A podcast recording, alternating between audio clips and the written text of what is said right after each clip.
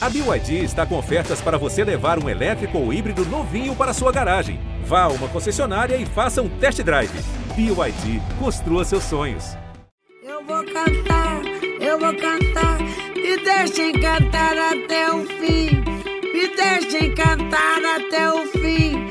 Me deixem cantar, me deixem cantar até o fim. A Elza Soares cantou até o fim. A gente queria que ele não viesse, mas nessa quinta-feira, dia 20 de janeiro de 2022, Elsa morreu na casa dela, no Rio. Ela foi forte e deixou o Brasil mais forte ainda nestes 91 anos de vida. E a Elsa não parou de cantar até o fim. Dois dias antes, ela gravou um DVD no Teatro Municipal de São Paulo e ainda estava trabalhando na produção de um novo álbum. Como a gente foi sortudo de ter vivido na mesma época que ela, né? Ou se foi. E o Jean ouviu, teve a sorte especial de ouvir a Elsa falar sobre a história dela quando completou 90 anos, em 2020. Ela teve uma vida muito dura, mas ao mesmo tempo de reconhecimento, e vai ser para sempre uma das vozes mais importantes do Brasil. Você vai ouvir aí o episódio na íntegra. A gente relembrou a trajetória e entrevistou a Elsa foi uma conversa preciosa que fica ainda mais preciosa agora. E por isso a gente queria compartilhar de novo. Solta aí. A carne mais barata no mercado é a carne negra. A carne mais barata no mercado é a carne negra. Elza Soares fez 90 anos em 2020 e a gente, claro, não ia esquecer esse aniversário. Por favor, né, Gabi? De jeito nenhum. A diva carioca já foi considerada a cantora do milênio, já recebeu o Grammy Latino, mas nenhum desses títulos são suficientes para descrever Elza Soares. Ela tem uma história de vida bem dura, mas conseguiu traduzir isso muito bem em música, em arte e segue sem previsão de parar. Ainda bem. O João ouviu nesta semana a própria Elza Soares e vai comentar os discos mais importantes com a ajuda do Mauro Ferreira, crítico de música aqui do G1. Eu sou a Gabi Sarmento. Eu sou o Braulio Lawrence e esse é o G1 Ouviu, o podcast de música do G1. Hoje é dia de festa. A Elza Soares nasceu Elza Gomes da Conceição em uma família humilde na Vila Vintém, bairro de Padre Miguel, no Rio de Janeiro, em 1930. O dia exato gera controvérsia. É 23 de junho ou 22 de julho. A cantora faz questão de não resolver esse dilema e diz que a idade não importa. Eu conversei com a Elza e perguntei se esse aniversário tinha um gostinho diferente, por ser, né, 90 anos, por ser no meio de uma pandemia. Não, acho tudo, tudo, tudo igual, né? Eu não sou de festejar muito, não. Acho tudo igual. Eu só tenho diferença com vocês, com o carinho de vocês, e ser diferente. Olhar o passado, ficar pensando sobre o, o que ela sente, são coisas que a Elza não costuma fazer e dá pra entender que, afinal, ela já passou por vários momentos difíceis, né, Gabi? Sim, a gente vai falar um pouco mais da biografia da Elsa com Mauro Ferreira, mas para começar, ela vivia em condições sociais nada favoráveis no Rio de Janeiro. Ela sempre precisou trabalhar com a mãe, lavando roupa e depois trabalhou em uma fábrica de sabão. Aliás, a Elza já explicou que o jeito rasgado dela cantar tem a ver com todo esse esforço dela de levantar tanta lata d'água na cabeça, né? Sim, até porque tem muito do jazz, do blues no, no canto dela, e ela fala que ela não conseguia, ela não ouvia isso, não chegava na casa dela, então ela associa isso com a lata d'água mesmo. Se você não conseguiu lembrar desse jeito que ela canta, essa música aqui é um ótimo exemplo.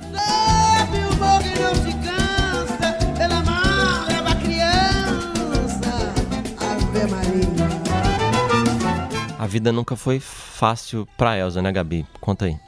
Não mesmo. Ela casou muito cedo, ainda aos 12 anos.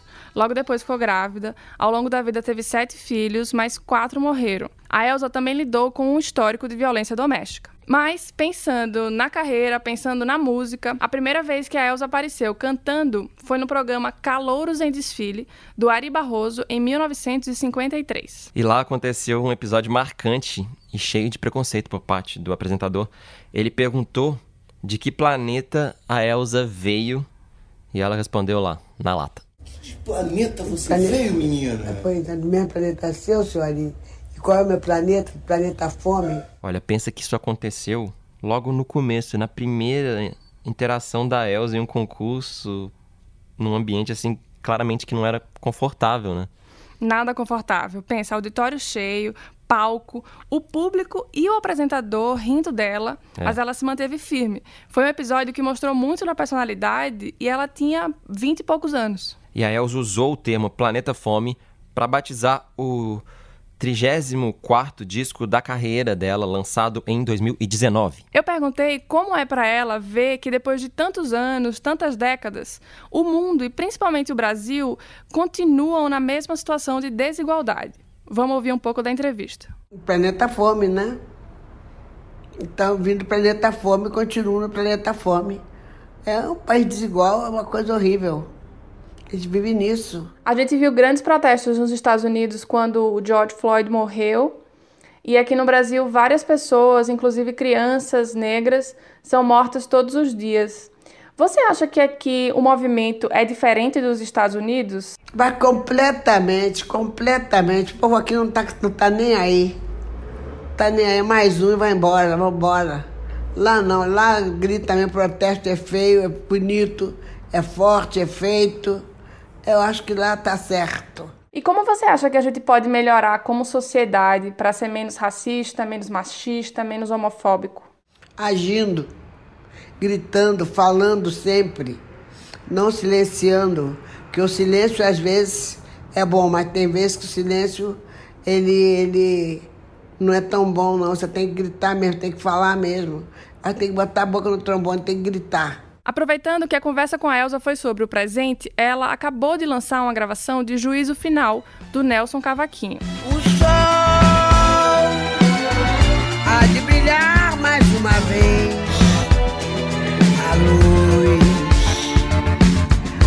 Chegar aos corações.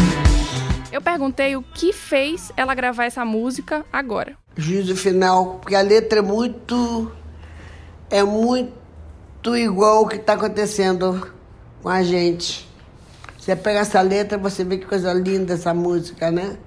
Adoro juízo final. E como você avalia o que a gente tá, o que tá acontecendo com a gente? Meu amor, sinal de Deus, eu não posso falar, falar, falar nada. São sinais que o ser humano tem que aceitar, ouvir, respeitar, se cuidar, olhar mais um para o outro.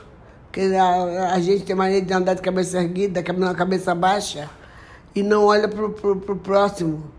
Está no momento de se olhar para o próximo. Vamos olhar, vamos, vamos nos ver. Que é acho que é isso que está acontecendo. É um sinal. A Elsa tem 90 anos, então claro que seria natural a gente, ela, a família, todo mundo tem um certo temor com o coronavírus, né?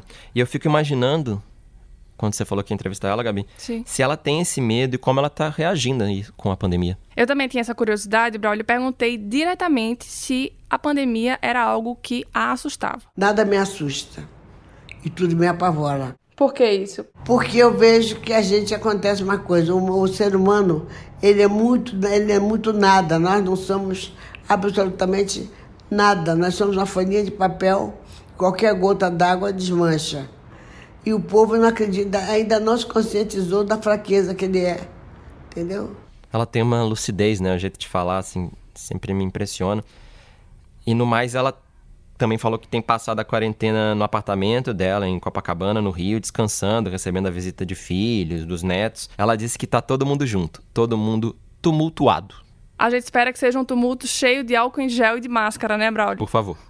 Vamos ouvir a Elsa falando um pouco sobre a quarentena. Eu faço fisioterapia, eu faço música, eu faço tanta coisa, meu Deus do céu, nessa minha, nesse meu silêncio que não é um, é um silêncio barulhento, entendeu?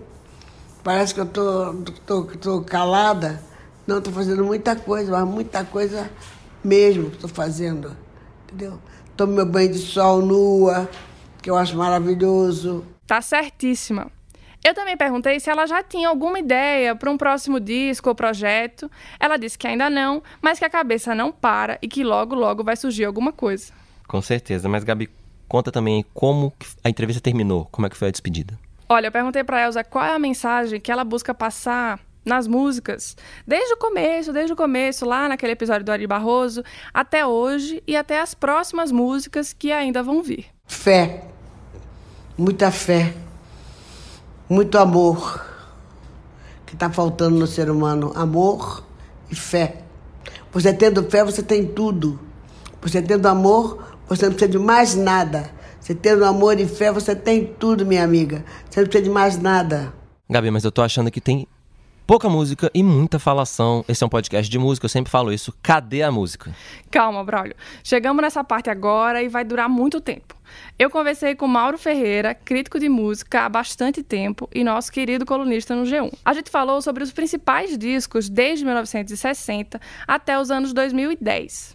Mas ó, já vou deixar avisado que infelizmente não tinha como falar de todos. Vamos começar com Se Acaso Você Chegasse, a primeira música que a Elsa lançou no final de 1959. Se acaso você chegasse no meu chateau e encontrasse aquela mulher que você gostou, será que tinha coragem de trocar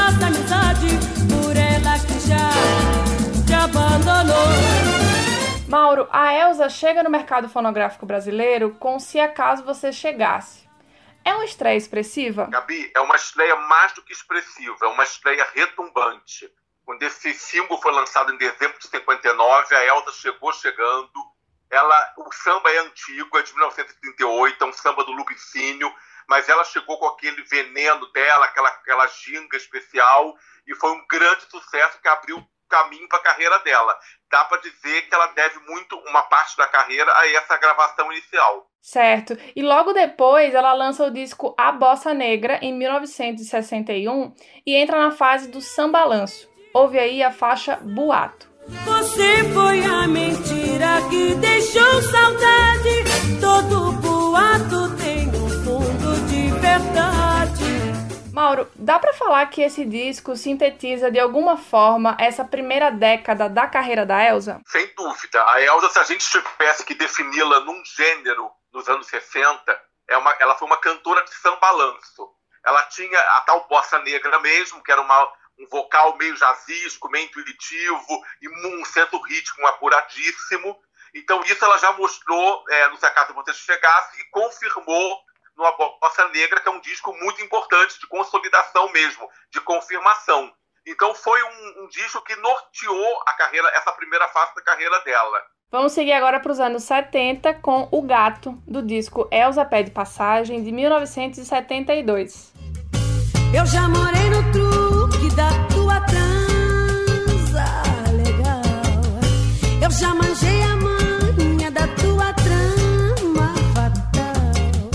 década de 70 começou difícil para Elsa porque em 69 aconteceu o um acidente de carro em que a mãe dela morreu. Além disso, o relacionamento com Garrincha nunca foi tranquilo. As pessoas não aceitavam, os jornais faziam várias matérias sensacionalistas, eles nunca tiveram muita paz. Para dar um tempo nisso tudo, até porque a casa deles chegou a ser metralhada, eles resolveram passar alguns anos morando na Itália. Como você avalia essa década de 70 da Elsa, Mauro? Olha, quando a Elsa volta para o Brasil, ela já é uma outra Elsa, ela já encontra um outro mercado fonográfico. Então ela teve que se reinventar, querendo ou não. Quando ela volta para fazer o Elsa Pede Passagem em 72, a Clara Nunes já é a grande estrela do Odeon. A Clara estava no Odeon desde 66, mas não tinha, é, gravava boleros, músicas românticas de um gosto até duvidoso. E a Elsa dominava. Quando a, quando a Clara entra no samba com uma, uma estratégia muito vitoriosa a partir de 71, ela se torna prioridade na, na Odeon. E a Elsa, quando volta, se depara com essa situação. Tanto que ela fica meio chateada e ela força uma rescisão de contrato com, Hum. com a Odeon. A Odeon não queria dispensá-la, mas ela praticamente obrigou a, a gravadora a, a rescindir o contrato, então ela sai em 73 da Odeon e vai para uma, vai uma outra gravadora menor, a Tepicar. E aí é uma fase de menor visibilidade e de menor expressão artística também, na minha opinião. Outro disco que vale citar é o Lição de Vida de 1976. Vamos ouvir um pouco de Malandro. Ai,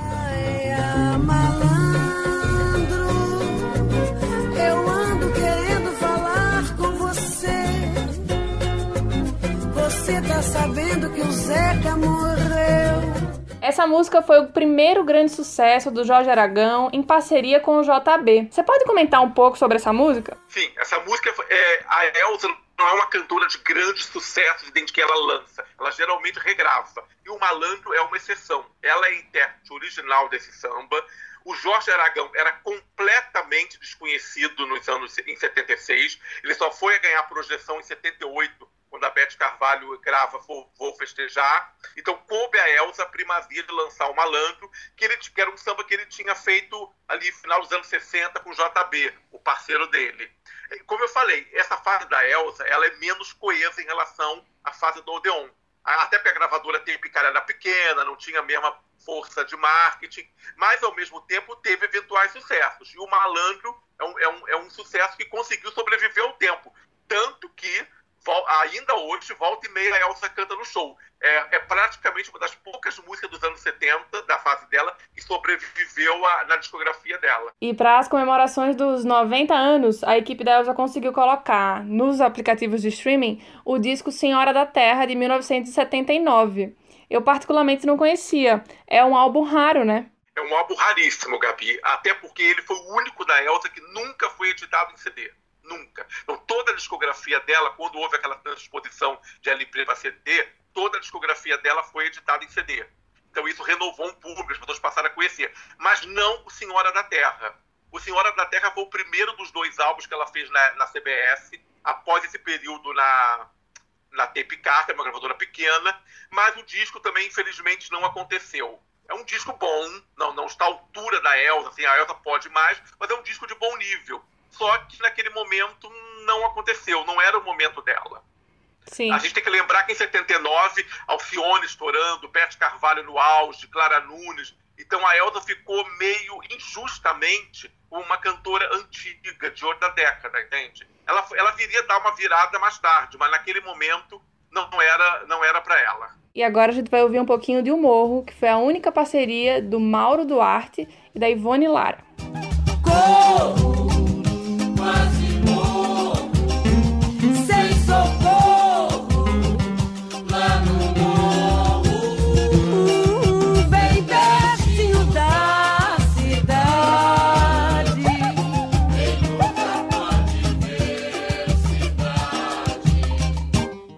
Seguimos nos anos 80, década marcada por outras perdas familiares na vida de Elsa. O Garrincha morreu de cirrose hepática em 1983 e ela estava em um período de baixa até antes disso. Pensava em desistir da carreira e tudo mais. Mas uma participação especial no disco Velô, do Caetano Veloso, em 1984, deu uma agitada de novo na carreira da Elsa. Ouve aí, Língua. América Latina e pó. O que quero que pode essa língua? Mauro, qual é o bastidor dessa parceria e qual é a importância de língua para a discografia da Elsa? Olha, Gabi, essa importância é fundamental porque é o seguinte: é, a Elsa foi bater literalmente na porta do quarto do Caetano, no hotel onde ele estava hospedado, em São Paulo, se eu não me engano. Ela estava desiludida, querendo desistir de cantar, querendo realmente abandonar a carreira. E ela conversou longamente com o Caetano, o Caetano a apoiou, no sentido de não desistir, é claro. E a partir daí, o que ele encontrou, ele não falou isso naquele encontro, mas a saída para é, que ele viu ali, para que ela ressurgisse, foi o convite para gravar o Língua no disco Velô. E o Língua foi um samba rap que a Elsa cantava o refrão, e essa faixa chamou muita atenção. A partir daí, a Elsa ressurgiu mais uma vez e já conseguiu, inclusive, gravar um disco muito moderno que foi o Somos Todos Iguais, em 85. Fala um pouquinho sobre esse disco. É, a Elsa consegue romper ela com um rótulo de sambista. Ela nunca renegou o samba, muito pelo contrário, ela adora samba, tanto que o sambalanço é o, é o gênero que define ela nos anos 60, como a gente falou, mas a Elsa é uma cantora de sem limites, ela tem possibilidade de ir mais além.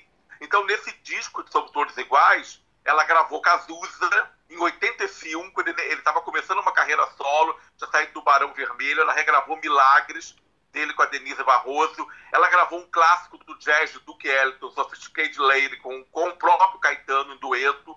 Então, assim, foi um disco que expandiu os horizontes musicais da Elsa. Drinks, danças, tripes, transas, noite afora. Inconstante. Um outro momento triste da vida da Elsa foi a morte do filho Garrinchinha aos 9 anos em 1986.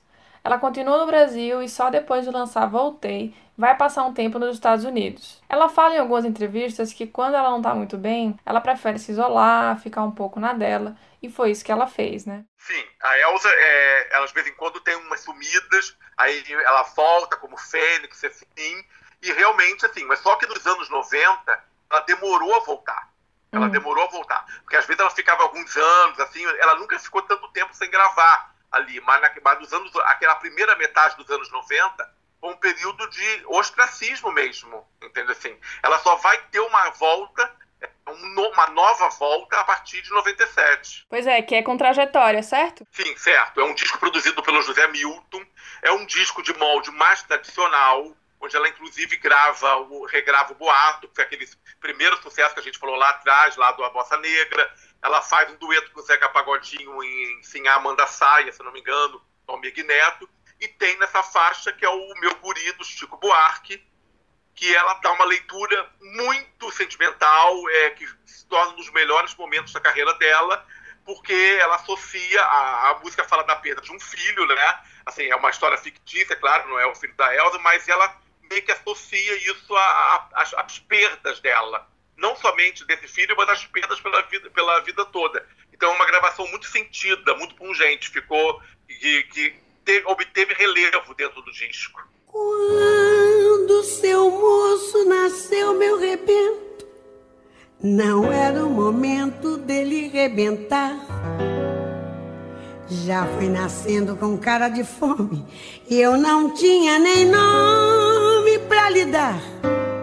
O primeiro disco dos anos 2000 é Do Cox até o Pescoço, um álbum que hoje é clássico na música brasileira.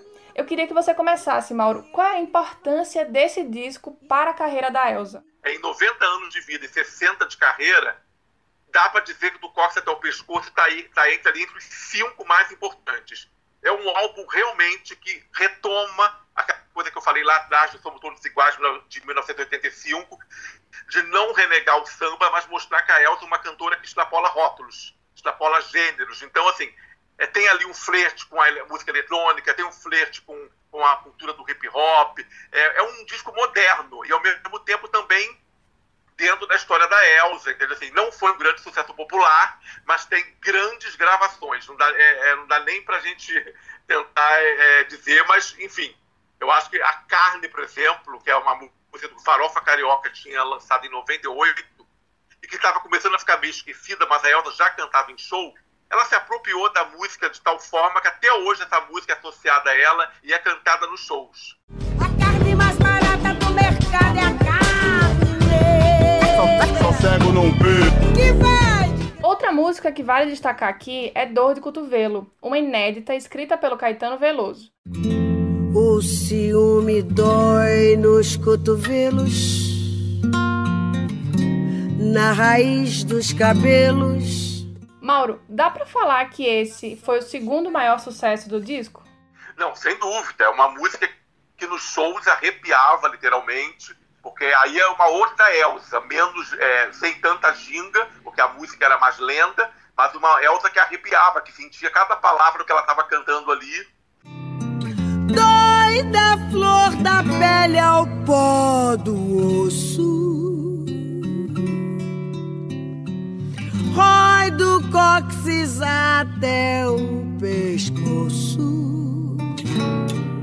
Na entrevista que eu fiz com a Elsa recentemente, eu perguntei se ela sabia que tinha, em Do Cox até o Pescoço, um disco forte. E ela respondeu que sim, porque tinha escolhido muito. O fato dela ter tido mais liberdade influencia no resultado final? Sim, eu acho que teve uma influência decisiva, é porque era um disco feito sem pressões comerciais. E quando você está numa gravadora multinacional, como a Elsa sempre, quase sempre teve né, né, até então, é, na Odeon, na Tepicar, Uhum. na CBS, sempre tem uma, uma interferências artísticas no repertório, no visual, na concepção do arranjo. Então, nesse ponto, ela trabalhou em total liberdade com José Miguel Wisnik, e é uma coisa que isso refletiu. Entende? Assim, quando um disco é feito somente pensando no lado artístico, geralmente o resultado é mais forte, é mais impactante, e foi o que aconteceu. Bambeia, bamboleia, é dura na queda, custa cair em si. Largou família, bebeu veneno e vai morrer de rir. Depois, a Elsa passa outro grande período sem lançamentos muito expressivos, mas a volta é com A Mulher do Fim do Mundo em 2015.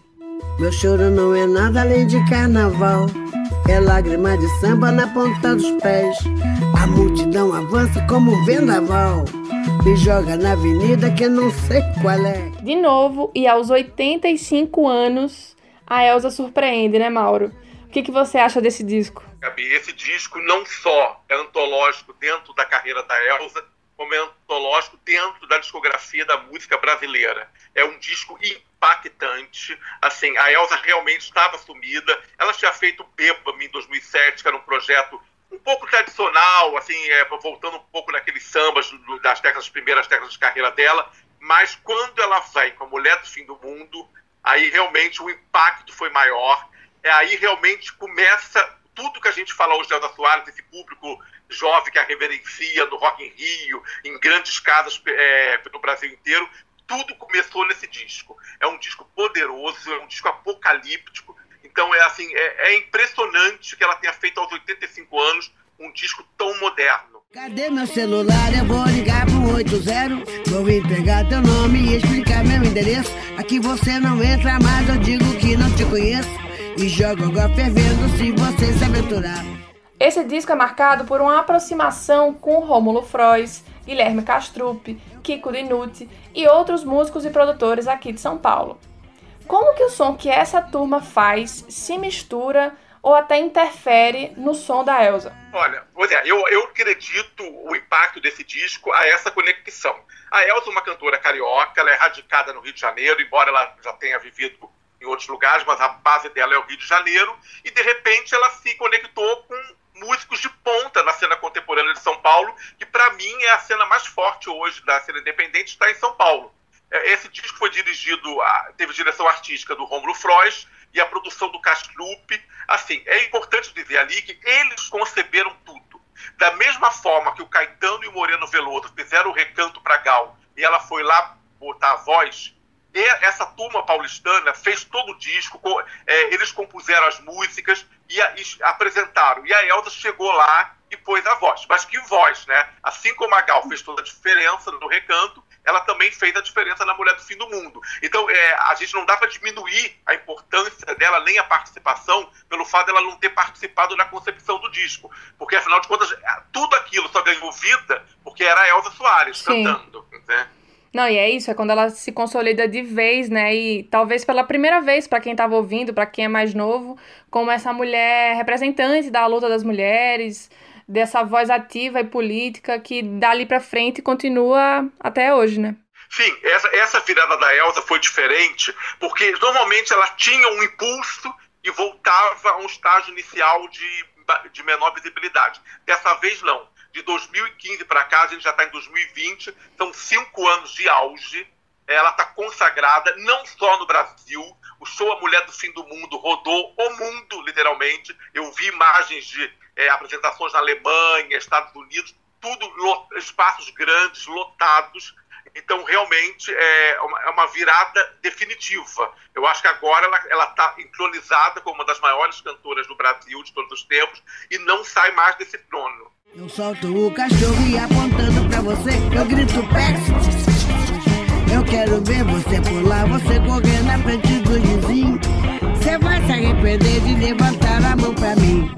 Que aula, hein, sobre Elza Soares. Foi uma masterclass com o nosso amigo Mauro Ferreira. Ele é bom demais, né? Muito bom.